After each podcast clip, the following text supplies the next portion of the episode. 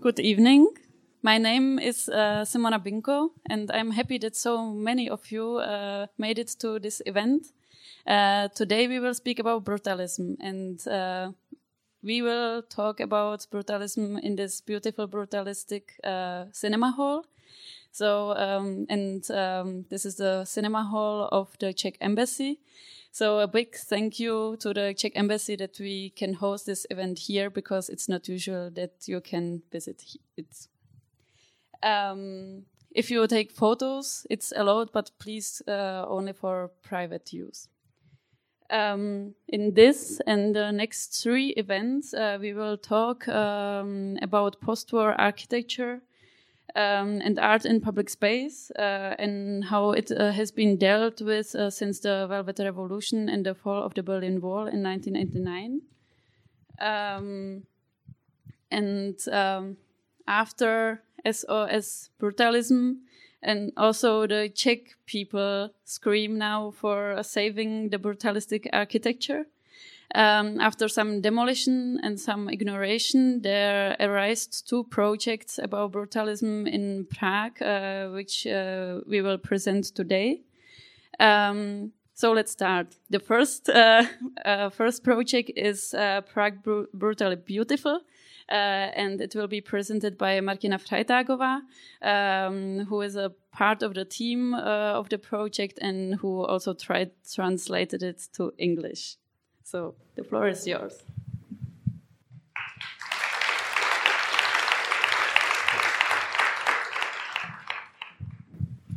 Thank you very much. Um, hi, guys. It's a pleasure to be here. Um, First, thank you um, to, to Simona Binko and the Czech Center in Berlin for inviting us.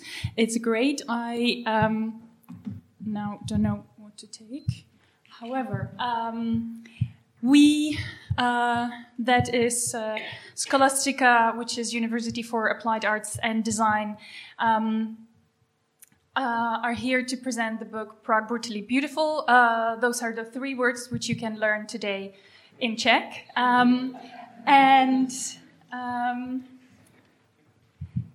uh, I will give you a very short story of the book. We're um, a team of, um, of people who are more fans of, um, of architecture.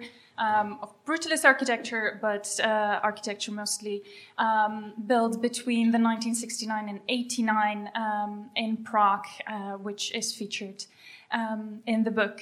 And I will, uh, I don't know, really. Um, uh, I will just uh, introduce uh, the beginning. So the story goes back to uh, spring 2014. And at that point, uh, Hotel Praha or Hotel Prague um, started its demolition. Uh, this was a unique uh, moment because also this is this was a unique building, um, one of the most luxurious hotels uh, back in the um, Czechoslovak Republic, and uh, it was designed by exceptional architects, and uh, they teamed up with several artists who um, also designed. Uh, its interiors, so we could um, see here what uh, what was um, and is not anymore, uh, what was built in 19, um, 1981, commissioned uh, 10 years earlier, and then um, in 2014 it was demolished. And this was a point when um, the team of Scholastica got together and thought, hey, maybe we should uh, do something and uh, maybe we should uh, send this uh, alarming message and spread it among um, the general public. And so we decided to um, start guided tours and uh, walks.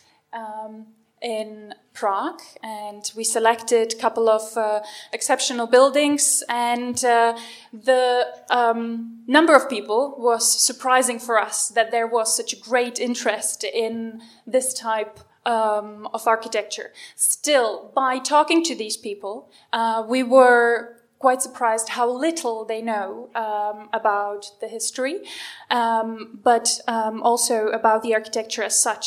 So mostly they would um, they would connect, they would link this type of architecture with the brutal power of the communist regime.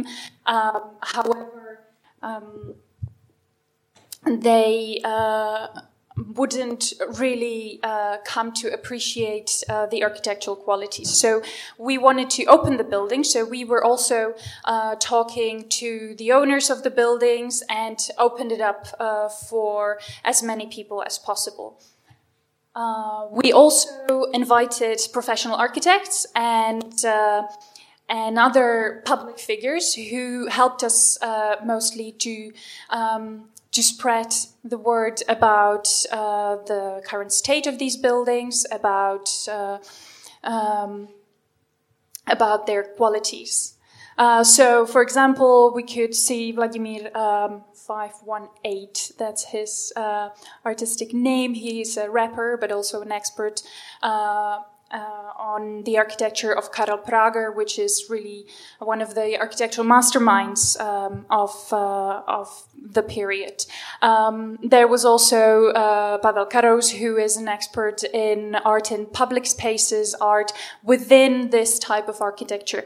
Both of these uh, people contributed to the book.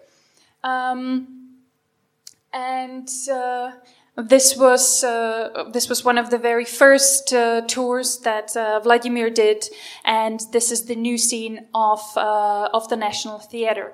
Um, unfortunately, I don't really have the photo of the contrast to the very traditional classical building of the National Theatre, and uh, and this uh, this new scene, which might seem brutal. we are using throughout the book the word more uh, in its um, uh, transfigurative sense, uh, not really uh, talking about um, brutalist architecture because not um, all of these buildings are, in the strict sense, uh, brutalist. And um, so this uh, this type of architecture is um, as I as I said, very much linked with the brutal power of the communist regime, which was uh, which was shown. Um, most literally in the building uh, of the Federal Assembly of the Czechoslovak uh, communist government and the decisions the communist MPs were taking right there. And uh, these were also the decisions that um, uh, that actually enabled these buildings to be constructed. This happened mostly during the liberal 1960s. Uh, then it took about 10 or more years to, for the buildings to be constructed. Um, 10 years later, these buildings, uh, the architects of these buildings were persecuted because suddenly they fell out of favor. And uh, what would happen uh, is that all the people, all the architects and um, uh, the artists that uh, that actually designed um, the constructions were basically wiped out from the surface, and uh, the buildings were uh, were then they, they wanted to basically strengthen the power of the um, of the communist regime and show it. So this is um, an example of uh, of a department store um, that uh, was then renamed uh, in the 80s to Mai, uh, which is not spelled uh, in the English way, but uh, in Czech it means May, and then decades later, Tesco bought it, and so uh, we suddenly forget the um, uh, the socialist past, and uh, and it's renamed to uh, the English uh, English word again.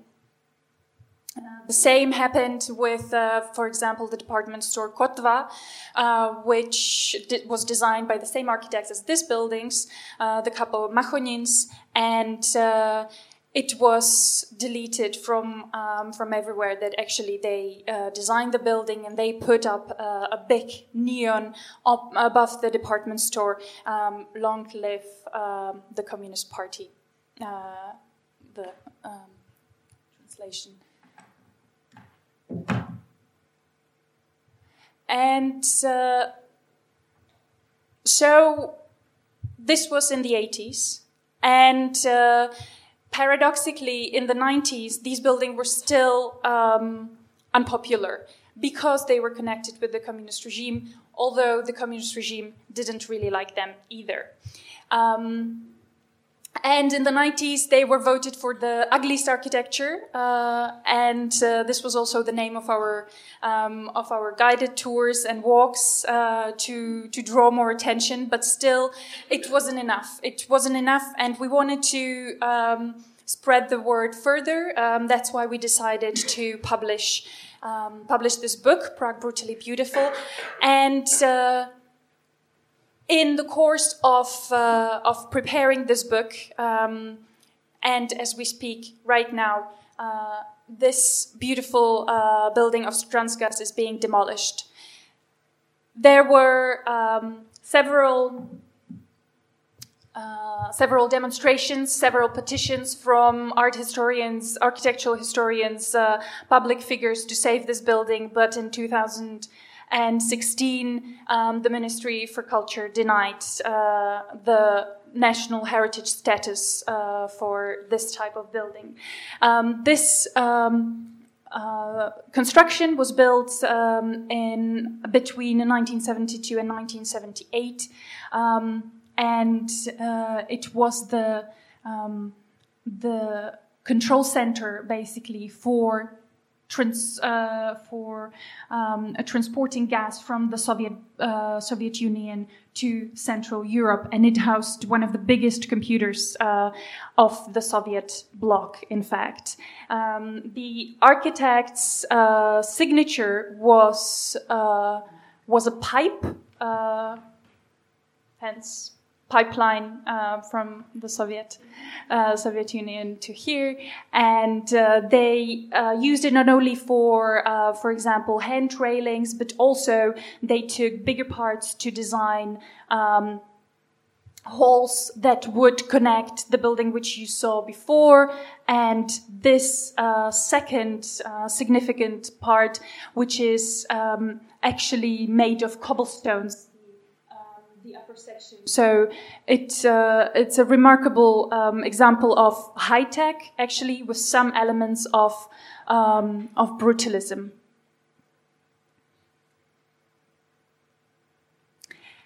And here we go. Uh, coming back to the book, uh, we didn't aim to uh, document any archival photographs, any architectural plans. We wanted to really um, focus on the current state here and now. And uh, we um, not only cooperated with public figures who wrote um, who wrote texts for the book, but uh, with the most prominent Czech um, photographers for architecture. So this book is mainly photographic. That's, um, I guess, where its value lies, and uh, you can uh, you can see there also buildings that, in the course um, of publishing, were destroyed. Transgas being one. Um, there is a, a, beautiful telecommunication control center in Prague 6, um, and of course, um, Hotel Prague. So, the story of Hotel Prague, which uh, was actually demolished based on um, a decision of a private developer um, on on his um, own tastes and uh, um, and plans. Uh, the whole uh, landscape of Prague is being changed, as well as the future of architecture in the Czech Republic. And so we uh, we saw this as an alarming message, uh, and uh, I am repeating myself.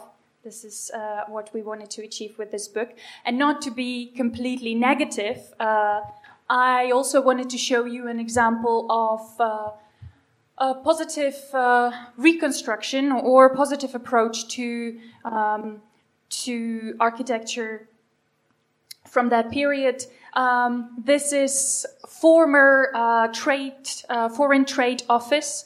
Um, there were several um, foreign trade offices, uh, which was a, a monopoly of the government to trade uh, with. Um, uh, with companies abroad. Obviously, making money was uh, was still important even for the communists, and so they wanted to represent themselves in a, in the best way possible.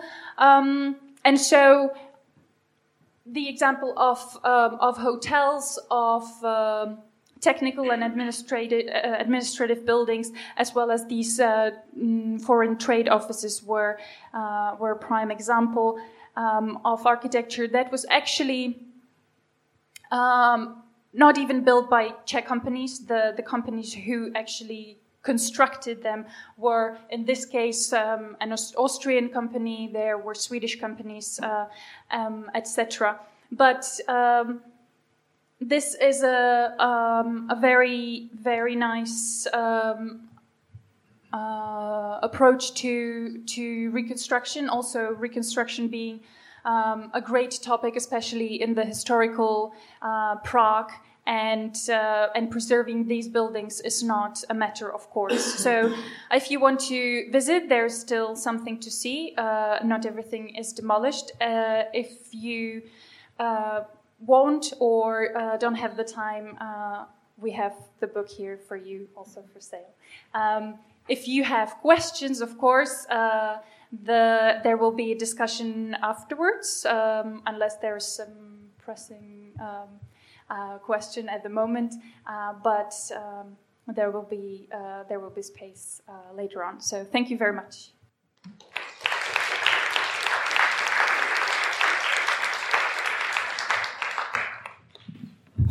Thank you for the presentation. Um, now we will go on with the second project uh, with Beton Rasy Boletice, uh, who, who will be presented by Klára Bruhova. Uh, the project is not only hers, but also of her colleague Petr Vorlík from the Czech Technical University, and uh, they are both uh, theoreticians of architecture. Um, and as you already saw, I also asked all the speakers uh, to present not only their projects but also to choose some interesting building so that we can uh, speak about them later in the discussion. So please, Clara.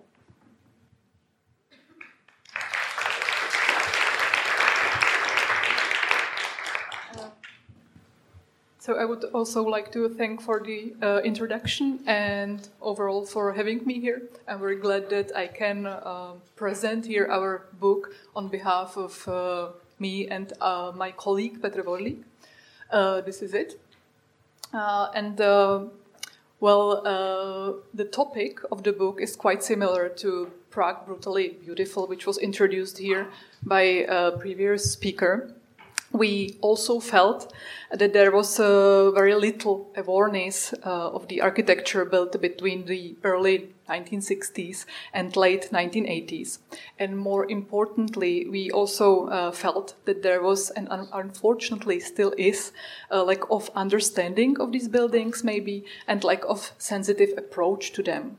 And uh, also their monument protection as architectural heritage is missing in, in most cases. Uh, so the situation of this kind of architecture, which is sometimes described at, as a brutalist, isn't very bright in public at the moment. And it was also one of the reasons why we decided to write this book and uh, like grasp this topic. Uh, our goal was to help to make this architecture more visible or more popular and we wanted to show what makes it unique and worthy of protection, well, in our opinion at least. And we selected almost 80 buildings and complexes from around Prague. And we tried to deliver something what could be seen basically as a guide uh, to Prague architecture from the 1960s, 1970s, and 1980s. And mainly because, as I already stated, the houses from this era according to us, uh, are the most uh, vulnerable layer of Prague architecture nowadays. please, next one. as you can see, we, or as you could see, sorry, I was too quick, we called the book Beton Rasy Boletice, which now uh, maybe wasn't the best choice regarding the uh, foreign audience. However, I uh, would like to explain what did we mean. Um, concrete, of course, it's a um, or beton means concrete, and it's uh, one of the most common uh, materials used for the architecture of the era. And actually, the other two words, Rasy and Boletice, are the same. We chose the most common or the typical uh, materials used in this time for buildings, and we named the book according to them. Rasy, as you can read, it refers to uh, so-called Rasy ceramics, which was quite particular. Uh, it was a special kind of tiles of a brownish color, uh, which could and also often uh, was used both in the interiors and exteriors of the building. There is a picture above. And Boletice, it stands for the so-called Boletice panels, which is again uh, another specialty for Czech architecture. It's a kind of Czech answer to the light uh, um, facades. You can see it here um, on the uh, picture uh, down. And again, it was quite popular uh, element applied on large number of, of buildings of the era, mostly uh, administrative ones. So uh, that was the name of the book. And uh, next one, please, or back, back. Thing. Yes, uh, thank you. Uh, and the subtitle then, uh, it's more instructive. Um, it's Prague on the wave of brutalism or brutalist Prague, if you like. And um, well, the thing was that we somehow didn't want to put the word brutalism directly to the main title because we felt that Prague actually doesn't have a lot of pure brutalist buildings. I mean, in the way that most scholars understand it. So that's why we chose for the main title this peculiar words actually uh, describing the materials which were used in our um, uh, our country. Uh, so by the book, we also wanted to show the Czech specifics and the diversity of architecture from the era, which is actually quite rich and refers to many sources of inspiration. The Czech so-called brutalism, but in big quotation marks, uh, simply couldn't be the same as the original or pure brutalism in the western part of Europe. And among uh, other reasons, we can name, for example, a different situation of the construction market or limited supply of building material, materials and technologies, uh, construction planning, which was run by state, or the way of architectural work in centrally managed design offices. Uh, there was actually no private practice, so it also um, uh, like made change. And as a result of these differences and difficulties, the Czech architects of the era often had to look for own uh, inventive and experimental solutions, which uh, made the buildings unconventional and diverse and kind of uh, impossible to label as the pure brutalism. So that's just a brief introduction, why the name, and what we intended to do with the book. And now I would like to show you several pages from the book. As I mentioned, uh, we chose uh, almost 80, 77 uh, buildings from for the book, and by this selection, we wanted to show the diversity of architectural forms and inspirations. Uh, therefore, we divided also the book into several chapters, which should actually help the reader to define and grasp uh, at least some of the different approaches and specifics of the architecture in uh, Czech lands in, in the era. Uh, here you can see uh, the chapter overview. I translated it also to English, uh, and actually uh, the book is uh, in Czech. The descriptions of uh, the buildings are in Czech. However, those introdu- introduction or um, every chapter has introduction and those introductions are in english because we wanted to like broaden the uh, the public so at least par uh, partially uh, English friendly it is.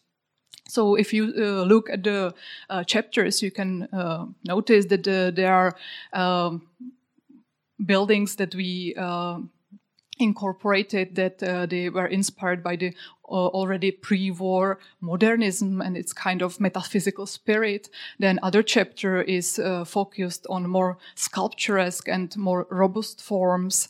Uh, the third one then on emphasis on uh, static experiments and uh, technologies. Other one on use of raw and distinctive materials. Then um, Later, we also wanted to uh, show the inclination to the so-called high-tech approach or uh, to the postmodern doctrine. So actually, really brutalism is not the right word for these buildings because we wanted to show like the broad um, palette of, of approaches. And uh, uh, we also wanted kind of challenge the label of brutalism, which they have those buildings usually. However, we feel that it's not completely justified. And other thing was that we tried also to choose not only the most iconic buildings for this book, uh, they are already uh, pretty well known, also thanks to uh, your initiative. And we tried to show also smaller and uh, less known structures, which are a bit overlooked, however, uh, for us, still quite remarkable. Uh, so, beside the iconic buildings such as Transgas or Federal Assembly, which you can see on the next slide, thank you, uh, which is really like most uh, iconic building of the era, I would say, in Prague, uh, or the in- Intercontinental Hotel, which is other like star building. However, this doesn't have monument protection. Uh, so we tried to choose also like the smaller and everyday architecture. Um, I have chosen several examples of these everyday architecture uh, pieces.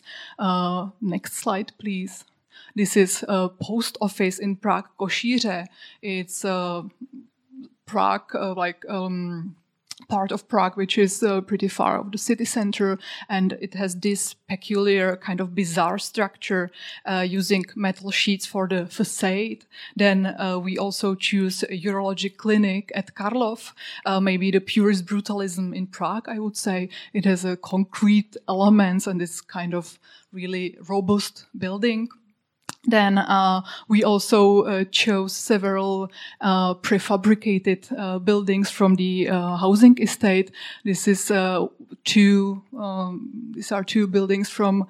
Um, housing estate uh, Jižní Město, South Town, with this unusual uh, connection at the very top of those buildings. They, their buildings are quite normal, but this makes them a bit, bit strange or different. And then another example from uh, prefabrication is from housing estate Ďáblice, and it's kind of attempt for uh, terrace houses at this uh, housing estate. Uh, also kind of experimental. Uh, we found it quite charming, so we incorporated it in the book as well. We also selected number of uh, supporting and engineering constructions, uh, which were which are, in our opinion, quite um, uh, also crucial for this era. Uh, it was great architecture. Uh, this is a quite small building, uh, just uh, uh, boiler room for a hospital. Um, it isn't very big, it's tiny building. However, it was designed by the famous Karel Prager, who is best known as uh, the, the architect of the most iconic Prague brutalist buildings, such as Federal Assembly or uh, New Scene of National Theatre. But he is also author of this quite tiny structure. Uh, then we also incorporated water towers. Uh, this is a water tower at the Děvín at the um, hill above Prague, a structure by no less famous architect uh, Karel Hubáček, who is known for the Ještěd uh, transmission tower and hotel near Liberec. And uh, uh he also designed this again quite quite tiny uh, construction. However, it uh, has very clever um, solution. Uh, it's made uh, from, uh, of three tubes uh, connected together, and it's um, quite elegant. Therefore, um, we also incorporated number of uh, telephone exchange uh, buildings. this is that one in Dejvice. it was already mentioned here and doesn't exist anymore. It was one of the first um, um, buildings which were demolished uh, like in the recent era. Then we have a former telephone exchange at Bila Hora. It still exists. Uh, maybe nobody uh, uh, noticed. However, it's a quite unique structure as well. And the last one from these uh, former telephone exchanges is at Žižkov. It's again quite grand gesture. It's a part of the Prague panorama with this tower. However, it's uh, nowadays again um, under threat of demolition. It was already bought by private owner, and he wants to destroy it and build um, uh, flats instead. So it won't exist long time, I think. And uh, we also included a few transport structures. Uh, this is Barrandov Bridge, quite sculpturesque uh, thing, uh, which has those uh, sculptures supporting pillars. They were designed by uh, quite famous Czech um, sculptor Josef Klimeš, who um, cooperated with the architect, and they together made this bridge like engineer, engineer, architecture, and artist artistic um, um, building. So uh, that's why we chose it for the book. Uh, other other bridge which we chose is Nusle Bridge, quite elegant concrete structure by um, uh, Stanislav Hubička. Then um, speaking about the transport system, we also um, choose metro stations and actually the whole uh, U-Bahn or metro system in Prague because many features were again created in cooperation with uh, artists and sculptures. So we found this uh, Prague metro, especially the oldest part, uh, quite extraordinary. So we incorporated metro stations and please the next slide. Uh, those are like small architectures which are connected with metro. It's also uh, quite nice. Those um, uh, tiny, tiny, tiny um, houses in the platforms, or these uh, are parts of the ventilation uh, which are actually above the ground. So, but again, part of a metro structure. Uh, my colleague is expert on garages, so we of course had to choose uh, some garages. Uh, this is um, uh, garage is Slovan, uh, um, and this building is uh, in, in, the very center of Prague. It's uh, very near uh, of the Wenceslav Square, and it's also kind of uh, appealing building.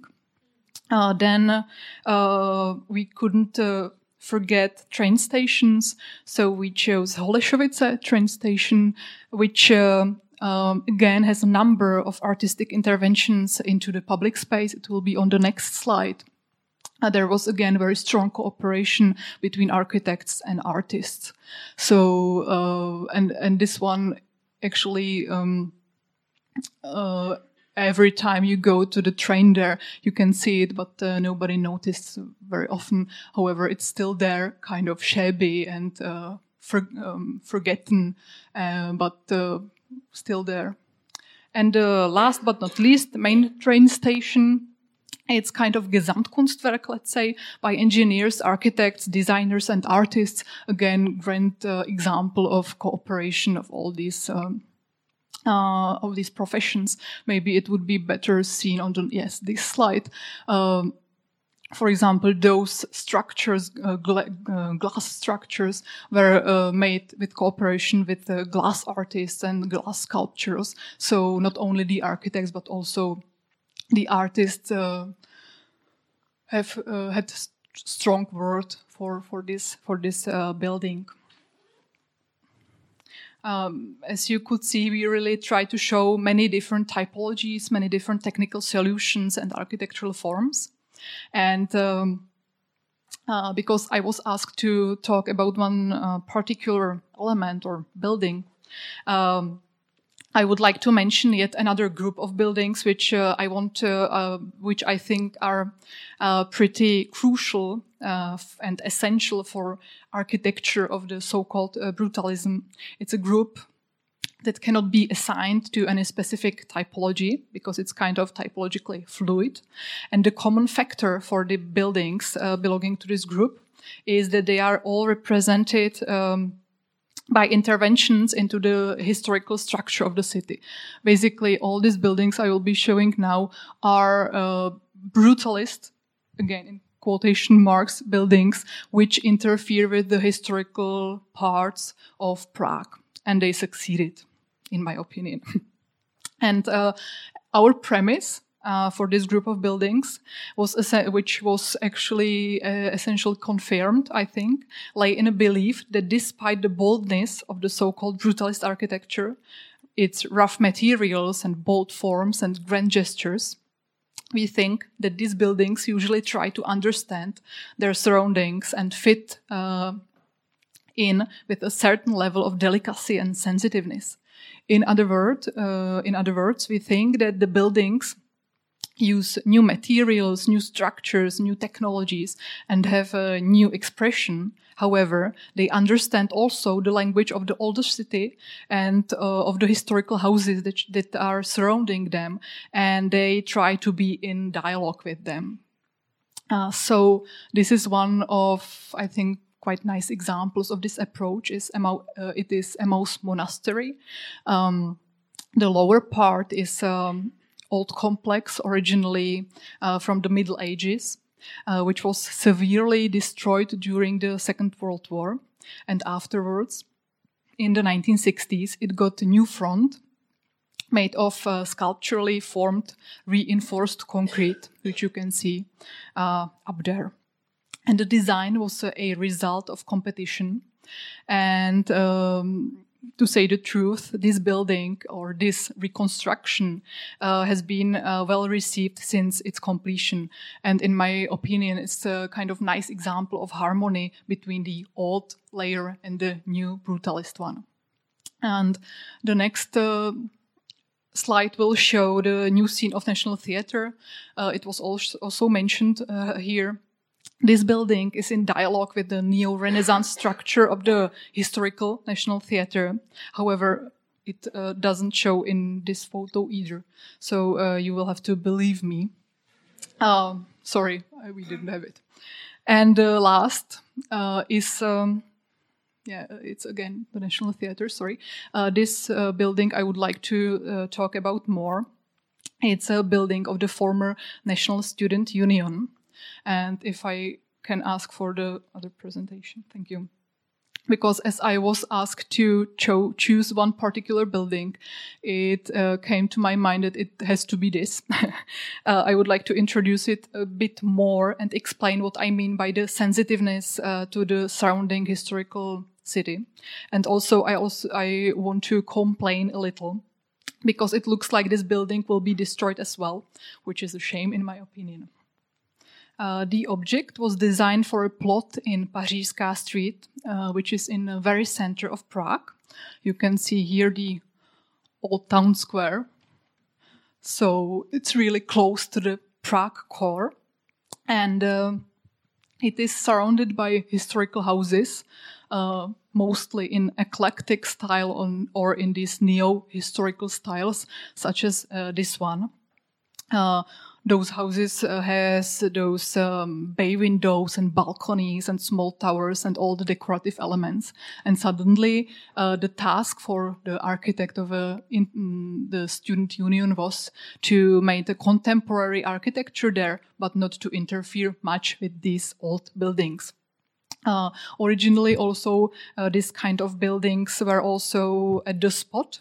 However, um, they were also destroyed during the Second World War, and the uh, place was empty until the mid 60s when the decision was made to build there a new headquarters of the International Student Union.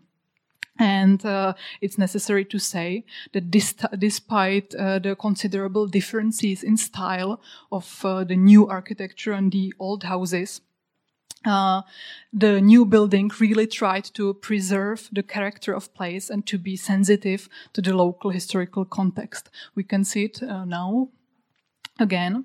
Uh, the most important decision made by the architect was to divide the mass of the building so that uh, it fits better into the smaller scale of neighboring eclectic houses. Uh, it means that the architect refused to design a huge plain facade, but he worked with rather smaller, smaller elements which resemble um, the smaller scale of the uh, buildings around. And he also used the same or similar features. Next slide, please. Uh, yeah, the next. Uh, for example, the distinctive uh, vertical bay windows or the balconies and even kind of arcades above the pavement. He actually uh, borrowed these um, ty- these types of elements from the historical architecture. However, he uh, incorporated it into the brutalist building uh, with a completely new uh, new design. So basically, he uh, applied these old elements to brutalist form. And with this modus operandi, he managed to build a house that is brutalist in nature uh, and very self confident, however, not disturbing to the surrounding historical context. And uh, there is yet another crucial uh, feature for this building, and it was again the close cooperation with artists and engineers. Uh, the next slide, please. Uh, the cooperation uh, resulted into a complex architectural work, uh, which combined the spatial concept of the architect with the very carefully designed interiors and elements of fine art. Uh, everything was there until 1990s. We could find there uh, such examples as uh, you can see here. on the on the left, your left, there is a statue by Olbram Zoubek. on the right, by Vladimir Preclík, quite famous artists of the era. And on the next slide, you will find another Vladimir Preclík and then Eva, Eva Kmentová so there was a really uh, great number of uh, famous artists which cooperated with the architects uh, with, with the architect and um, they together again managed to design something we, we should call or we could call Gesamtkunstwerk. Uh, however, this harmonic Gesamtkunstwerk was destroyed in the 1990s um, when uh, the International Student Union uh, ended its activity and the space became a casino. Uh, however, still, not the worst part, uh, the refurbishment concerned only the interior spaces and the exterior remained unchanged. Anyway, uh, this uh, is soon to be over uh, because the new owner of the building already has a permit for a total makeover. So we are expecting are expecting uh, some uh, quite big change. Uh, the next one. Yes, this is still remaining there. However, uh, it should be soon, uh, soon over. Uh, we what we did was that uh, we submitted a proposal for protection of the building. It was in uh, 90, uh, sorry in 2018, but the Czech Ministry of Culture refused to deal with the case mainly because the building permit has been issued earlier that year. we didn't know it. And uh, the ministry believed that the monument protection would uh, interfere with the owner's interests. So um, that's a pity. Well, and uh, this is unfortunately quite common, common situation. Uh, from the whole of 77 buildings described in our book, only five of them uh, are listed as, as, architectural heritage, and thus uh, they are under monument protection. The rest, it means 72, has no protection. And uh, it's usually considerably complicated to add another post-war object into the list, as we can see on this example. Uh, my like answer to this is uh, that partly it's to, due to their rawness and uh, kind of brutal character, which isn't always appealing at the first sight. Uh, Second, maybe partly due to their relatively young age, uh, because some uh, people still associate associate the monument protection with uh, buildings that uh, has uh, have to be old enough. And the third reason may be uh, their socialist stigma or stigma of the era they um, were made in. however, uh, despite these difficulties, we feel that the situation is maybe slow, slowly changing. Um, if not in the ministerial offices, then for sure uh, among the younger generation. Uh, we notice this shift maybe, uh, or sorry, uh, shift mainly with uh, our students who were born after the Velvet Revolution and actually because of this lack of experience, they are able to perceive the buildings without any strong polit political or uh, social connotations. They see them ju just as architectural pieces, and they are actually able to um, to see the beauty of them in them, uh, if I can say it in these words. And uh, this is the last thing I want to mention. Uh, I would like to thank our students from the uh, post-war architectural workshop, which we are teaching at our faculty and uh, fac uh, at the Faculty of Architecture CTU in Prague. Our students have been a great help to us regarding not only um, preparations of this book, but they also uh, join us uh, during other activities uh, which we do, such as uh, exhibitions. Uh, we prepared already two exhibitions, and in two weeks we should open a third one uh, at the Faculty of Architecture. We also did some commented walks, however, not in such a big scale as uh, Scholastica, and they uh, the students are also helping us with uh, proposals for monument protection for particular buildings because we feel that there is our space that we are uh, scholars from a university and so we should try to uh, at least uh, write these proposals and send them to the ministry. So I would like to thank our students and thank you also very much for the for and listening. And thank you.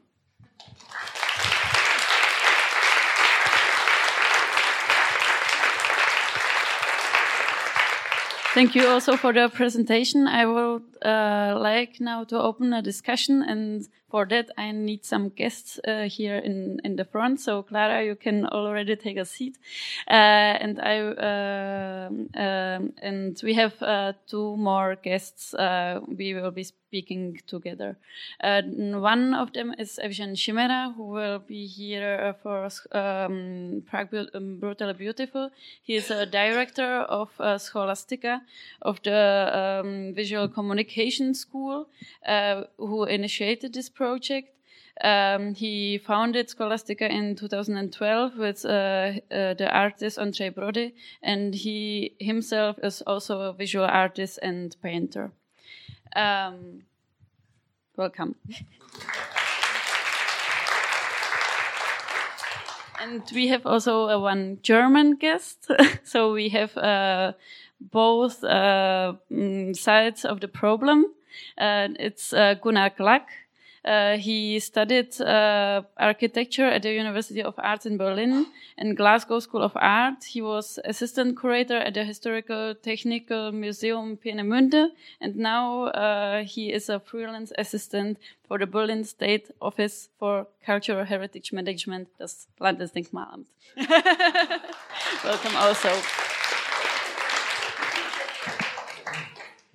So, in the beginning, I would like uh, to speak a little bit more about uh, brutalism in Prague in uh, general, because uh, we also heard that it's not easy with the terms brutalism. Uh, you both avoid it in your books. Uh, so, um, and I, um, um, like it was uh, uh, Evgen in your book uh, you write also that it's not about brutalistic architecture but about brutal uh, architecture. And clara in your project you speak about some sensitive architecture. So maybe you both could uh, comment uh, on this like how um, does the architecture um, like how is the atmosphere and how was the criteria which buildings you did choose could I answer the first? Okay, so uh, when we started with the project, so uh, we were speaking about the architecture from the epoch of like the before the revolution for for us. So uh, we started to uh, we had a feeling it's important these days. Uh, I think that now it's like many. Um, many companies of like as you as you mentioned before students schools uh, like private um, organization. They, they are trying to, to protect the building or open some some public um, discussion. And I must say that we are maybe using or we were using uh, the the word brutal in the terms of like uh, maybe we will see later the film like uh, architect Petr um, Kučera used as a br- brute like the, the the the first meaning of this word is like the, the pure and uh, maybe like the because we have some we have some um, examples of this building like these brutal buildings they they're they're, they're somehow they are uh, looking through in the in the urbanism shape as a sculpture. So like like uh, they are they are totally different than the surroundings. Sometimes that's why why people in prague or different cities in czech republic they they they see it uh, as some uh, disturbing moments. But uh, also I, I must say that there is uh, uh, always problem when you are trying to have some at least common discussion about this this uh, uh, this epoch and this era. So there is uh, so many mm, you know problematic moments. It was very uh, very difficult time that, that like I mean when you are speaking about like uh, early 60s to late 80s.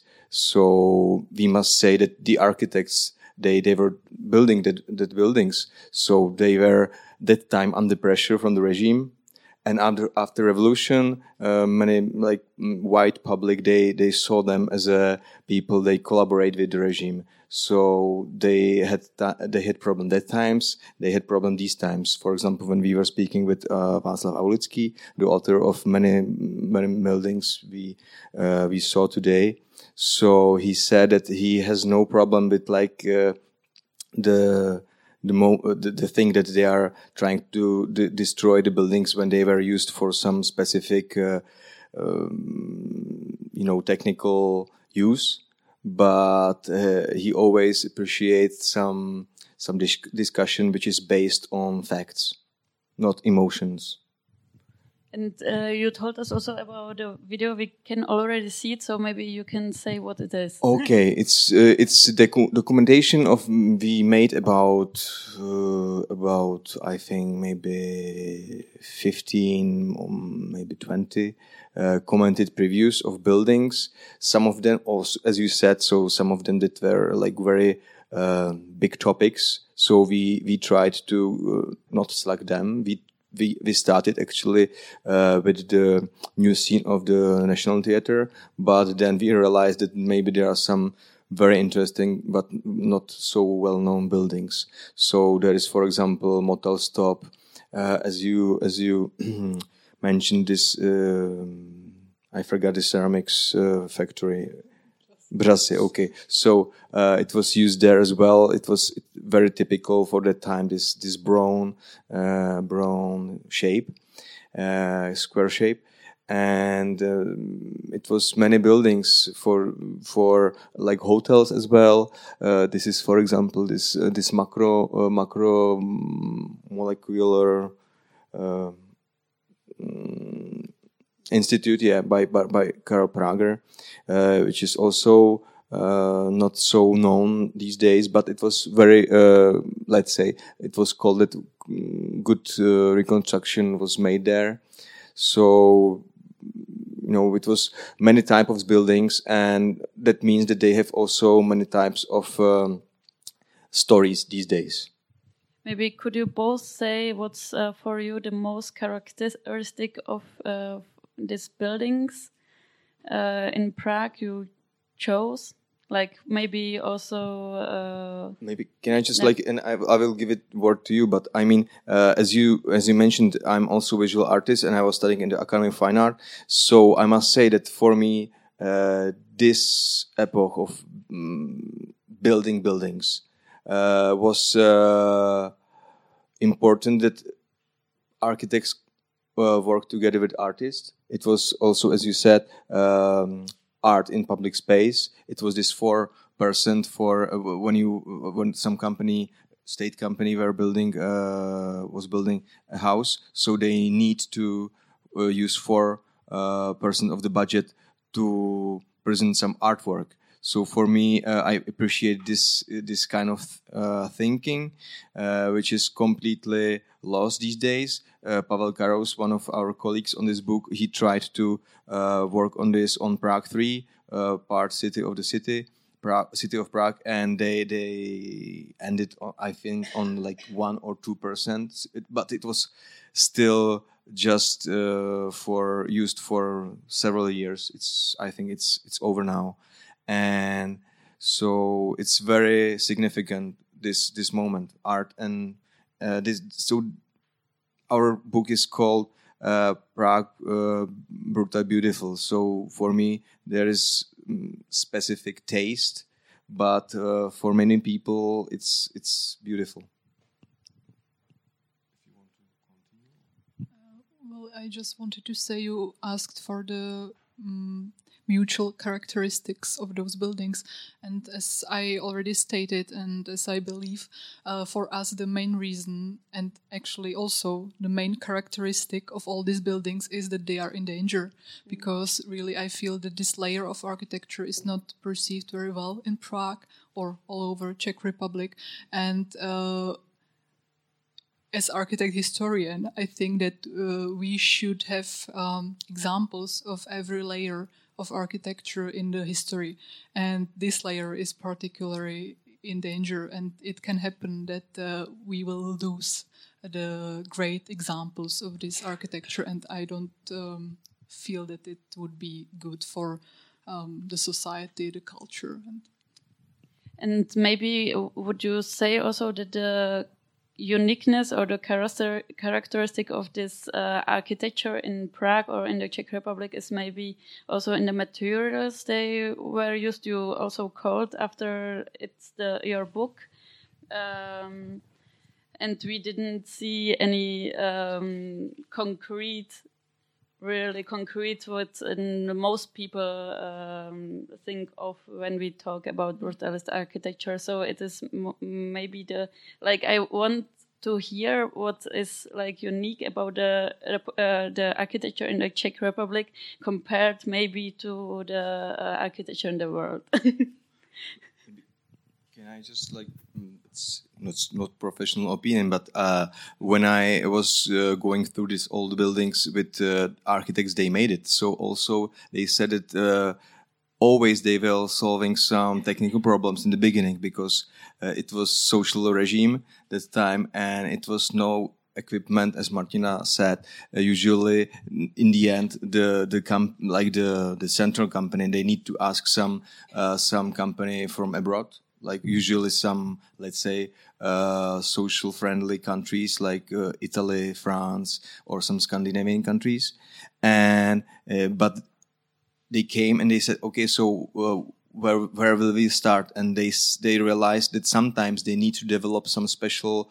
Uh, it was maybe later when some kind of uh, high tech architecture appeared. So they really need to develop it. It was um, nothing prepared. So when when I'm thinking about that epoch, so maybe uh, when it's quite common opinion that mm, Czech people they are able to to develop everything by themselves. Mm-hmm. So maybe that time because it was uh, such a small amount of you know of budget and everything, so they tried to to do it somehow. And even though they they made uh, very uh, significant architecture, uh, which is very pity that people now just uh, see from from the perspective of like after revolution and um, as Clara said, so maybe we'll be in the future just holding some, you know, some silly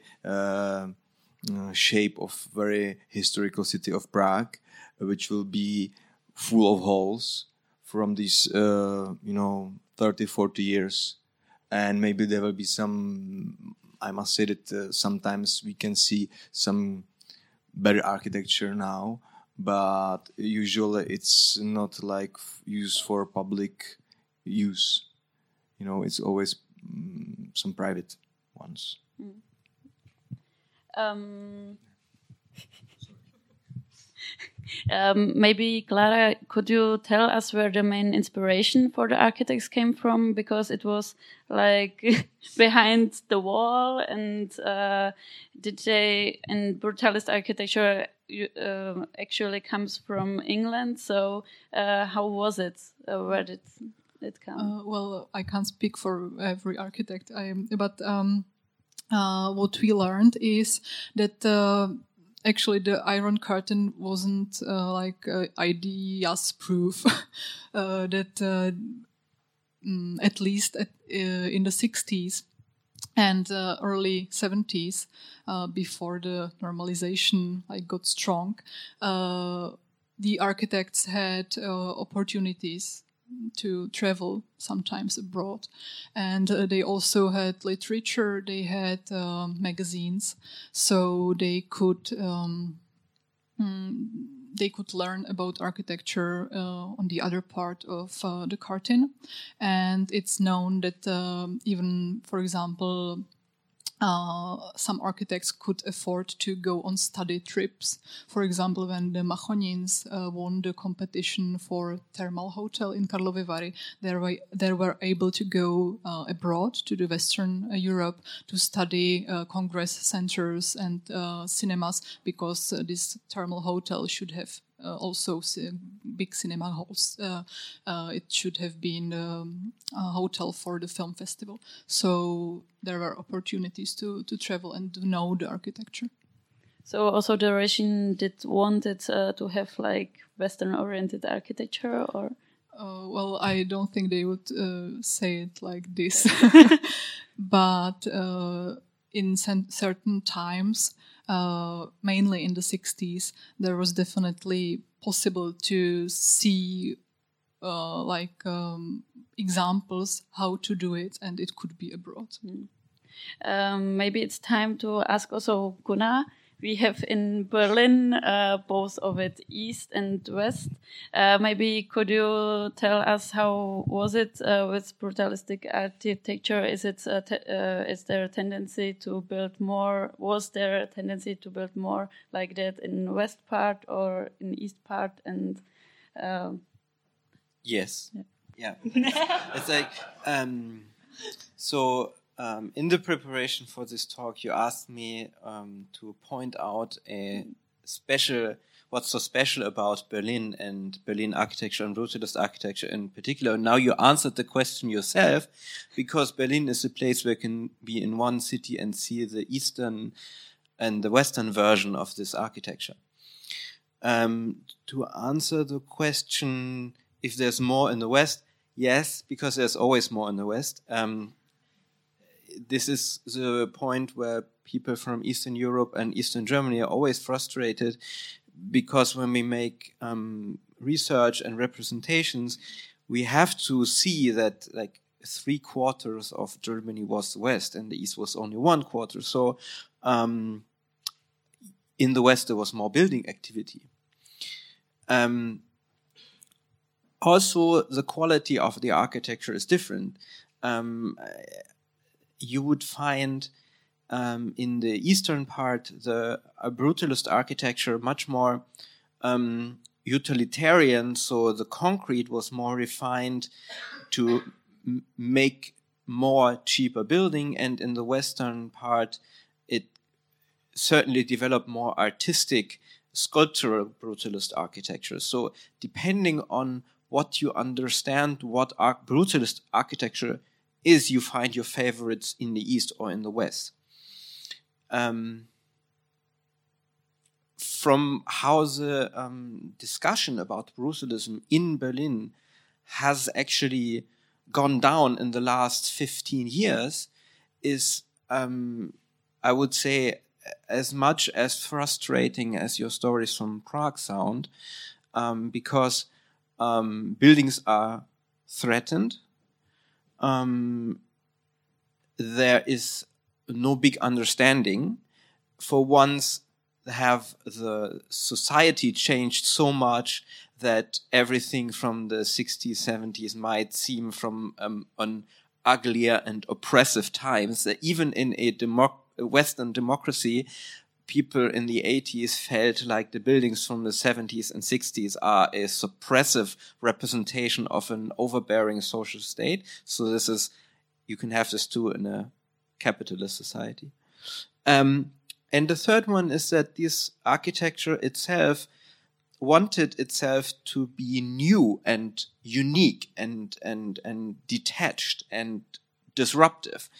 And so built in this type of modernism is the non-understandability.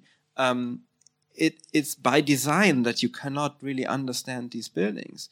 And this now 30 or 40 or 50 years later proves to be such a problem because you don't see any things that you recognize. They always seem alien. And this is, it, it makes it so much harder to connect to them and I think this is um, our um, task to communicate these because my experience is that once the knowledge gets out, who is the architect? What was the intention? What was happening with this? Then suddenly the understanding grows and the affection. And so to close my long statement, it's, I'm just happy to see the work that you're doing and it looks fantastic. And I think this is exactly the way to do to save buildings is to create the knowledge in the first place. That's, yeah. nice statement. And so maybe so that we know also what are we speaking about in Berlin, uh, could you tell us uh, a little bit more? in your presentation? So my presentation will be about a um, university building which was used for animal experimentation. So it's quite sinister and it's under threat from demolishment or demolition, but not of its um, aesthetics, but because its functionality is so specific to the tasks that the current owner cannot see any other use. Yeah, that's it. Any any other use for it. Um, and the um, developer, the, the university wants to develop this into a more space efficient building because theoretically the law um, permits more floor area in this and they want to have the maximum efficiency. So um, I think something that we also experience in Berlin, like in any other city, is that the free flowing market is a big threat to brutalist architecture because in the 60s and 70s, um, the, the high efficiency density was not such a big thing. You could just build cheaper and therefore build not so high efficient on these plots. I mean, this building doesn't really use up all its building side, so it's not really efficient in a in a in a financial way. And the owner wants to have it more efficient to make more money, to have some place to rent out. So the market is the real threat. Um, and and and we have seen a lot of um, buildings that have been demolished in Berlin because um, there was no specific use for it, like the Palace of the Republic, which is a big loss. I think the most tragic is the um, in English, we, would say Maple Leaf, which was a, a, canteen building for the Ministry of the Interior of the um, uh, German Democratic Republic. It was a thin shell construction, which was demolished in the year 2000, even though it was listed as a um, heritage building. It was under heritage protection. This this event pointed me it raised my attention that this is actually something to work on. So, so, so these there have been big losses. There's there have also been success stories um, like the um, Tränenpalast near Friedrichstraße, which should have been demolished because there was no use for it, and now there's a use case. So having a use case for these buildings is a huge factor in saving them. Once you have a profitable, maybe use, then investors and owners seem interested in keeping them. It's not like there's inherent hostility to these buildings. It's just and many times it's a lack of imagination. Um, and, and another success story I think that we can celebrate this week is um, the um, the protection for the International Congress Center (ICC). Um, hooray!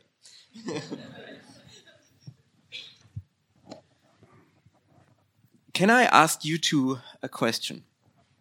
So, you seem to be uncomfortable with the um, expression brutalism. Why is that? Well, uncomfortable um, in the um,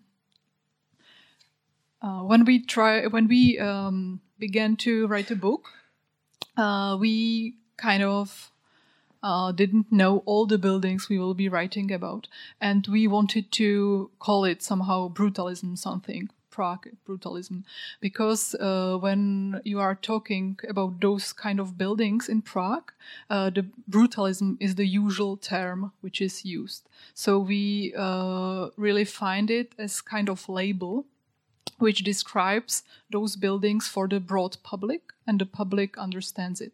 However, when we uh, began to um, deep like dig deeper and uh, to when we began to um, like made uh, make our research we um, somehow felt that brutalism isn't the style we are uh, reading about and we are we are researching. That uh, brutalism really in the narrow sense of the word, uh, which is used in the scholar books and about those brutalism in England and brutalism. Um, uh, that the thing we were writing about isn't actually brutalism, so that's why we don't use the word um, very often, or we use it, but we always say that it's not so simple. Yeah, but I'm I'm fine with this word. I'm not again. Yeah, I mean, I, I completely understand what you are saying, but that's maybe the two stories of our books we are having here tonight. Like uh, we were trying to use. Uh, I think it's quite hot topic. This kind of like uh, mm, this. I will. I will- I would say. I will. I will use this this term brutally. Buildings. Um, we are using this word not in the term of like brutalism, but in the term of brutal or brutally buildings. I mean, uh, that's why we are like playing game with this uh, uh, white society in, in Czech Republic. They have still problem with these buildings, and that's why we are uh, fighting with uh, maybe politics and people sitting in city halls.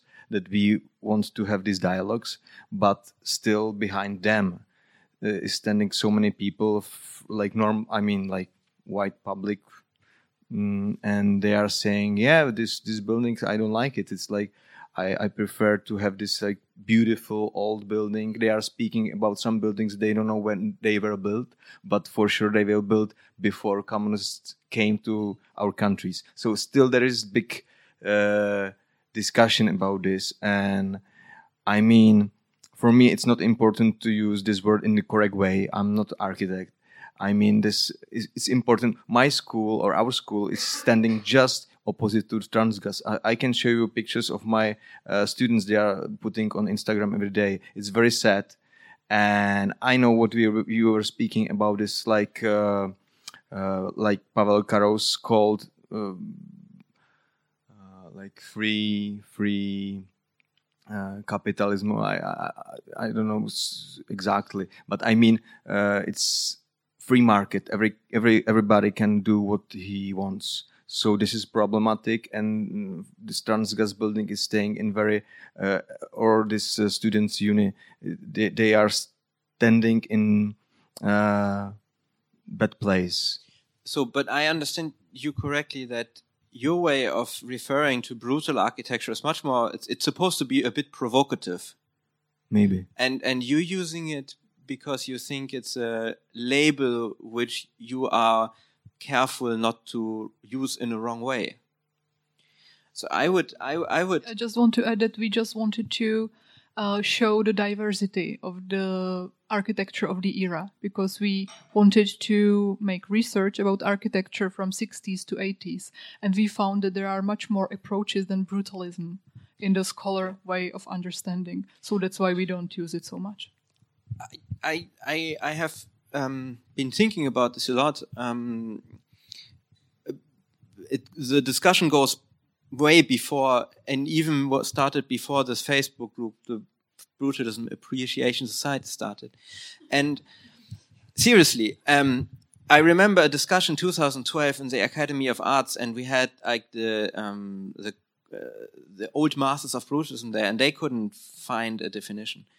Um, and I'm so grateful that there's such there seems to be a label which everybody seems to understand, and nobody seems to know what it actually is. And it's our heritage. Um, our generation, we get get these buildings, and and we have the opportunity to um, to rebrand them as our own. And and I think we should just claim this label, brutalism, and make of it whatever we think is the most useful. Um, we don't have any obligations to the architect's original intentions. We only have a generation, an obligation to the future, and that is to keep these buildings. So I think it's. Um, I don't want to be um, correct in an art historic way. I I am I feel free to call this building brutalist, even though it's very refined, and I think refinement is the opposite of brutalism. And this building is completely refined, but it's it's it's very refined, but it's always referred of one of the best examples of brutalism in Berlin, which I think is completely brilliant. Um, we let's let's just embrace this mistake. yeah, we embraced it in the subtitles. Yeah, we can just call it brutalism because it's also sexy. um, what I also think is interesting in the comparison between Prague and Berlin is then, in, if you think of Prague, you don't expect buildings like that, like this uh, big gestures, uh, compared to Berlin, where there was enough space, let's say, for build them, and um, and they also the city is quite bigger, and Prague is has a historic part, and even though you can find uh, this building uh, in a city which is quite interesting and also quite special. Um, so they may seem more brutal in the city maybe than in Berlin. Uh, would you say, like, if you see the cities, uh, the comparison, uh, that it's different? I I think like it's just a question of quality. It's like uh, good buildings when it's built whenever, and it's uh, it still have it's possible to to use it in the um, in the in the way it was built for. So I think it's good. I mean, I hated this. Uh, point of view on of city of Prague that it's like beautiful old city. It's not true actually.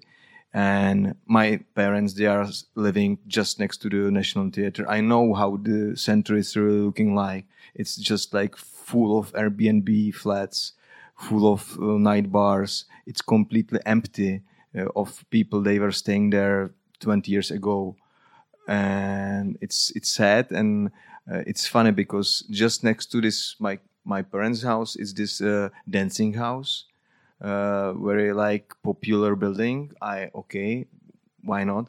And it's pity to see how tourists they are taking picture. It's uh, even noticed in the uh, in the tram in the plan of uh, lines of trams. This this this like symbol of this building. It's and it's pity that we have just this one building. It's looking like we have uh, since the revolution this one building, uh, which is good, and even tourists are taking pictures there. Like it's the dancing, dancing house, house. from Frank O. Gehry and Vladimir and, and yeah, exactly. So and maybe it was built just because this building was next to Václav Havel house, and he he wanted to have it there.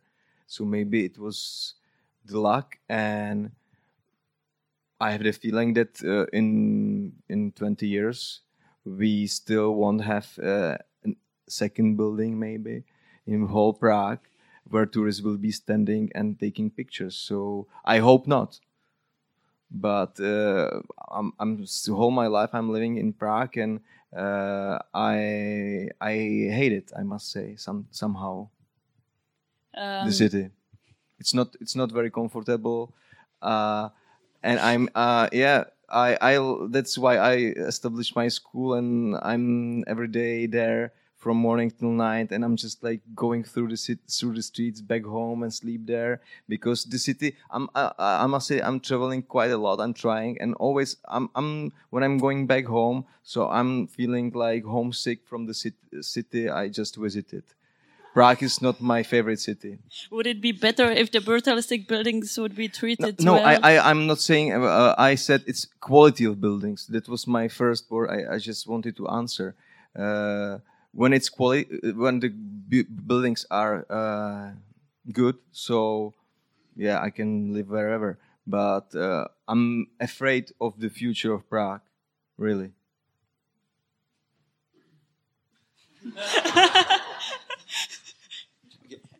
I think that's one thing we have to um, like looking at the 20th century. There are um, sections where there's, there's lots of building activity and there's less building activity. And we, if you look at the building production from 1960 to 1980, it's staggering, and the amount of public institutions is phenomenal. If you look at any architecture magazine from 1960 to 1980, it's town halls, libraries, public swimming pools, universities, schools, hospitals, like the the the whole social state, the welfare state, all this infrastructure has been in this time. If you look in the 90s and 2000s, it's museums and private mansions. So this is how architecture has changed. I think this is the appeal of this architecture, not because it's necessarily the better architecture, but it reminds us of a time when there was money poured into a social infrastructure. Um, Do you think also that the main problem of this architecture is also the political connotation in the Czech Republic? Well, uh, I don't think it's the main problem, but definitely it's part of it. Because Uh, we- yes, um, at least uh, among the like older generation. Yeah. Because also maybe the Palace of Republic, it was uh, a political decision. Yeah, uh, maybe the Palace of the Republic is the building in Berlin that relates the strongest to um, what's going on in Prague. Um, and everybody who was um, knowledgeable about it, beginning from the workers who built it and the designers who designed it and the art historians and the architects who cared about it, everybody was really on the same page. They all thought it was great, and in Berlin it should have been saved. And it was a decision made in the federal parliament by old white men. Hmm. It's a generational problem, and it's this problem of this men in this generation. When I think of my father, I that's like the people who hate everything that's slightly socialist. They want to have back the emperor and the castle. Uh, but can can I? So so so going going going back to the discussion, what's different about brutalism in Prague and in Berlin? I think Berlin has this one quality which is reflected in brutalism, like it's reflected in anything else. Um, Berlin has never the best examples, but it has the biggest variety. Um, seriously, if you pick any piece of world culture production, you never find the best in Berlin, but you find the like the biggest variety of, of examples. So if you want to have a good look at every piece of architectural production from the 20th century or before, you can find everything you want in Berlin. You just wouldn't find the best. And I think this is a big difference in Berlin to any other city. But looking from the outside at these many examples of late modernist architecture in Prague, I'm always surprised how the um, the futuristic and high tech look is always present. There's nothing in it that looks handmade. And in Berlin, you have buildings that are from the 60s and still want to look handmade. And this this this science science fiction futurism is really something that I think, from an outside perspective, is special about um, Prague modern architecture. What do you think? Well, I didn't thought about it in this way. Um, but maybe well, you are right. Maybe. Well, no comment now. Sorry. Yes. Yeah. Maybe I could have asked you to like to describe the architecture of the other cities uh, from the different role, like you did it right now. So maybe how, yeah. Maybe I just want to say that uh, if um, I understood correctly, you told that in Prague there is no like handmade uh, stuff in architecture or no visible, or other way around. In in Berlin, you have buildings like the um, Academy of Arts in the Mhm. West, which is like I think a very good example of brutalism, and it looks like it wants to be some handmade building. There's nothing futuristic about it. It ha- it's made of concrete, bricks, Yeah, yeah. stone, and wood, like an brutalist building should. Mhm. But there's nothing in it that suggests space Mhm. age. And Okay. and and and uh, if I look at the new scene theater and Yeah. Mm-hmm. the TV tower in Prague, um, and the National Assembly and the main train station, that's fantastically futuristic. Yeah, I understand now. I think, and I want to say that maybe there is a slight paradox because uh, it's great if you see these buildings as high tech attempts. However, um, their uh, creation wasn't so high tech. And there I see the paradox because, as we both kind of stated, the mm building market wasn't so uh, well uh, supplied those days. And so those high tech buildings are sometimes made of really um selbstgebastelt stuff.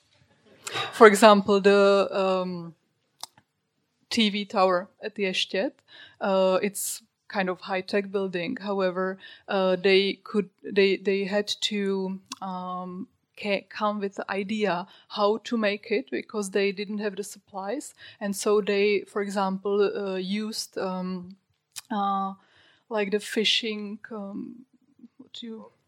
Uh huh. Rod, fishing rods, or the company which made those fishing rods to make the elements for the tower because they need to be able to go through the signal of the transmitter. So they couldn't use anything steel. So they had to help themselves somehow, but they didn't have the supplies. So they just came with this idea and worked together with this special company for these fishing rods. So it's great when it looks like high tech, but sometimes it was really like on the knee. I, I, I think this is true of every piece of high tech architecture, also in the West. Um, I think the, the, the biggest sign that you have some real high tech construction going on is when the building wants to look handmade. Um, the, the, the buildings in Le Havre by um, Auguste Perret, they are super high tech and they all have this ornamentation. But this is something you wouldn't find in Eastern Europe, don't you yeah, think? Maybe you are right. Yeah.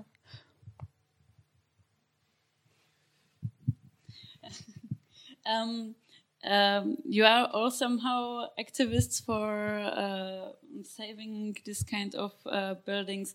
What are the um, what uh, like the opponents of the buildings? What do you hear the most? Uh, do they also show you somehow sometimes also also some disrespect uh, that you don't know what you are talking about and uh, even though there is a good reason or uh, how do you feel like uh, saving these buildings Where can I begin? Um, there's a there's a way how people explain to you that modernist buildings should not be saved with arguments that are the same. That if if you project these arguments to any medieval church, they wouldn't make sense.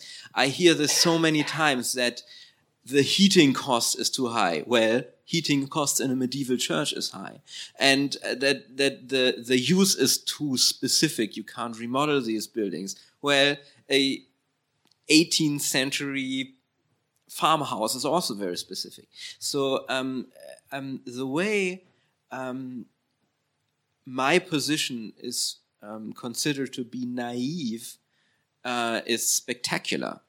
Um, how many old white men had ex- I had explained to me why my position is stupid, and their arguments were always, if you project their arguments to other historic buildings, like from the 20th or the 19th century, you have to tear them down as well.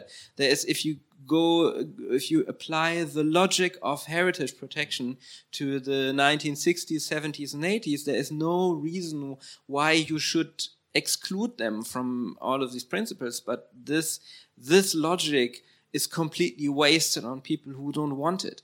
And, um, so um, I started I started actively participating in this in 2005 when I started working on my PhD um, and and a technical university where I had a group of uh, enthusiasts who, like you, got together to professors, students, um, scientific staff. We got together to make uh, to make a publication, to make exhibition, and we had also these discussion rounds and public events, and there would always show up Hans Stimmann, who used to be the state secretary for building and planning in Berlin, and he is like this prototypical old white, straight white male, and he would just lecture us on how naive we were, and uh, these discussions were just nasty, and um, I I worked as an architect, as a um, practicing architect in the reconstruction of the new museum, which was done by Chipperfield, which a quite modest modern invention or intervention, and we had like angry protesters from the Society Historic Berlin knocking at our office's door and handing in their plans how they would want to have it reconstructed. And we had this stupid person, Günther Jauch, and he was just showing up at our controlling office and demanding to be heard. Really, people have no shame. I understand. yeah. You are lucky that you have this uh, educa educated discussions here. I must say that it, it's worse in Prague because like you can always feel behind uh, some private interests. As uh, for example, um, we described it, uh, brutalist buildings. They had bigger gestures. They were standing on uh, bigger land than they need to use for themselves. So that's why private developers think now, okay, so that's good reason to get this uh, building because um, you know public they think it's it's ugly and it's you know there is no use right now and uh, we need a space. So always i'm i'm afraid that i'm feeling uh, when we are having some discussion. So usually it's not so educated. These people they have no uh, regular arguments. They are just uh, okay okay so we will take about this later or something. And you know some people in the city hall or the Ministry of uh, Culture. So always uh, it's very common for example when you have ministry of culture the very last day in his office always he signs some papers to uh, put down many buildings. It's it's it's common like this minister of culture he resigned mm, actually actually actually one month later and uh, Ministry of uh, Culture a few years before it was the same in the corner house on the on the Wenceslav Square. You know, they, it's it's the same. Like there is some private interests, some they are just like going and have some dialogues. Like we have dialogues with politics, they have their dialogues as well. So when you are complaining about the situation here, uh, you you are lucky, I must say we are still more east than you. Like East Berlin, it's not Prague; it's still more west. You know, this, this, this discussion started in London um, years ago. I think we are still behind from what London is. I don't know if that's good or bad, but places like the Barbican Center and Trellick Tower, they have become cultural icons. We're not there yet, but we also have not the um, prices of housing like that. So we are now uh, slowly out of time, but I still, and it's really hot in this building, but I would still like to give the audience an opportunity to give two questions. Like I saw that here one. Yeah, well, um, I think I can just, uh, I will try to speak louder. Just. No, you is it better? Yeah, you're here. Okay, no, I just have actually a very uh, tr trivial question, but I, I wanted to ask because you spoke about it. What will happen with this specific building here, like the Czech embassy? Because I heard many discussions about it, and now I don't know. This building is not heritage protected and that's not a bad thing, uh, paradoxically. But the heritage protection is a German law, and this is not under German law, this is under Czech law. But the Czech embassy has promised to treat it well. Maybe we have here someone who can could tell the actual status of it. Well, good evening, everyone. I'm from the Czech embassy. and uh, I have to say, I really like this building, but it um, it doesn't work. Like for if you live here or if you work here every day, it's it's a problem. Like one day you have 17 degrees in the office, then the sun comes and you have 40 degrees, and uh, well, there is um, there is a there has been a project for a very long time, and um, to, for the there were several um, alternatives for the projects like tear it down, uh, move out, have a new building, and or keep it. And uh, the last option won actually. So we want to like protect the protect the building, but modernize. Uh, but the problem is with the with the government. Basically, one day we have the project, we have the money, then the uh, government changes, we don't have the money anymore. So uh, everybody's like afraid, oh, it's gonna be us, uh, like because we are here usually for a couple of years. So yeah, it's gonna be us who's gonna like clean everything, move out, and then it's like, oh no, we don't have to worry because uh, yeah. I think we still have a couple of years before something happens with the building, unfortunately. And there's a next question.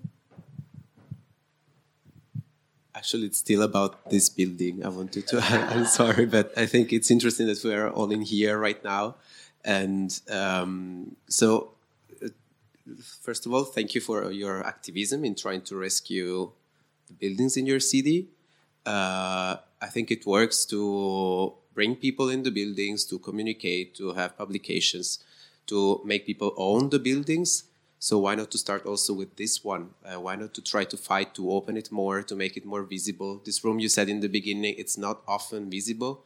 I was lucky enough to be here many times for this kind of talks. But the whole building is very interesting and it could be important to just show that people love it and want to see it and will visit it. I'm sure you see now there are a lot of people. I'm sure there will be a lot of people who want to see it. Try to open it more. I hope it's possible. I don't know. Maybe I'm naive, but try to. So it's not a question. It's an idea. so as you see, we are trying to open it. so maybe one more question. Hi, uh, I would like to ask because you were saying all the time that this is probably uh, related, politically related, uh, the time that the buildings were built, uh, the usage that it had. But in Prague specifically, there is a lot of tourism that was not living those uh, ages. Example, I am from Spain. In Spain, we had the other side of the shit, but but actually we didn't leave the communism era. Like Spaniards, there is a lot of South Americans that are going there. They have no clue whatsoever of how was that. Uh, and yet those people are going to Prague, and as you said, they also don't go to those buildings and make pictures in front of them. They rather go to Národní divadlo than go to this building uh, that is in front. Uh, they also rather go to the to the yeah dancing houses or even to the metronome. Probably you will see more people in a metronome rather than in, in any of these brutalist uh, building. I am not no architect. I just came out of interest, but um, I don't know why you you try to connect it so much with politics when actually also the general public. I'm not talking about school people in architecture, but general public also don't see these buildings that attractive to go and see them when they were also not in those eras in in that Czech communism or or Eastern German communism. Just quick answer. Like I think that it's necessary to uh, to keep the city um, like staying together, like some to when you will be looking back in 20 30 years. So that you and and what, what, what at first what you said about these tourists uh, it's i feel as i i was born in 80s so uh, i remember just after revolution so it was completely different kind of people. They were coming to prague. They were trying to get some uh, some specific uh, you know um, information uh, right now it's uh, I, I must say that uh, city of Prague is just focusing on the of the amount of people coming to, to enjoy the Prague. Uh, doesn't matter what they want to what they want to find. It's some very common common you know bars. It's it's looking like everywhere. Maybe you can sign some you know I'm I'm very sad from this. Like when I'm going through the city, through the center of the city, so it's uh, the feeling is very, you know, I'm disappointed, and I think that it's problem that of the of the market. We are just trying to get them and uh, take the money, and you know, if they are enjoying, so maybe they will come back, and it's totally different kind of tourists are coming in the, uh, you know last 15 years maybe and I agree with you that that tourism is probably not the best. Uh, but yet you have the other side of the river, all the area of Malá Uh, well, not all the area. There is one street that is not, but the rest of the small, the real Malá uh, which uh, still I I feel it conserves its soul. It doesn't have bars. It doesn't have uh, uh, all all those things that you are complaining about. All going up to the castle, mm. pretty much the same. Uh, so I, I, understand what you are saying in that lo- located, quite close located area because Prague is small, uh, but but Prague has many other places where tourists are going doing enjoying and and and yet I, I i i agree with you with the thing of of of uh, maybe uh, all the layers have to be uh, protected. What i don't agree i, I really strongly disagree is with uh, people does not like it due to politics uh, I think we are trying lately to bring politics a lot to the things, and and I, as a foreigner and not live that, not even close, I don't really think that that's the case. I, I, I just wanted to give my point of view. Maybe you can check with other people.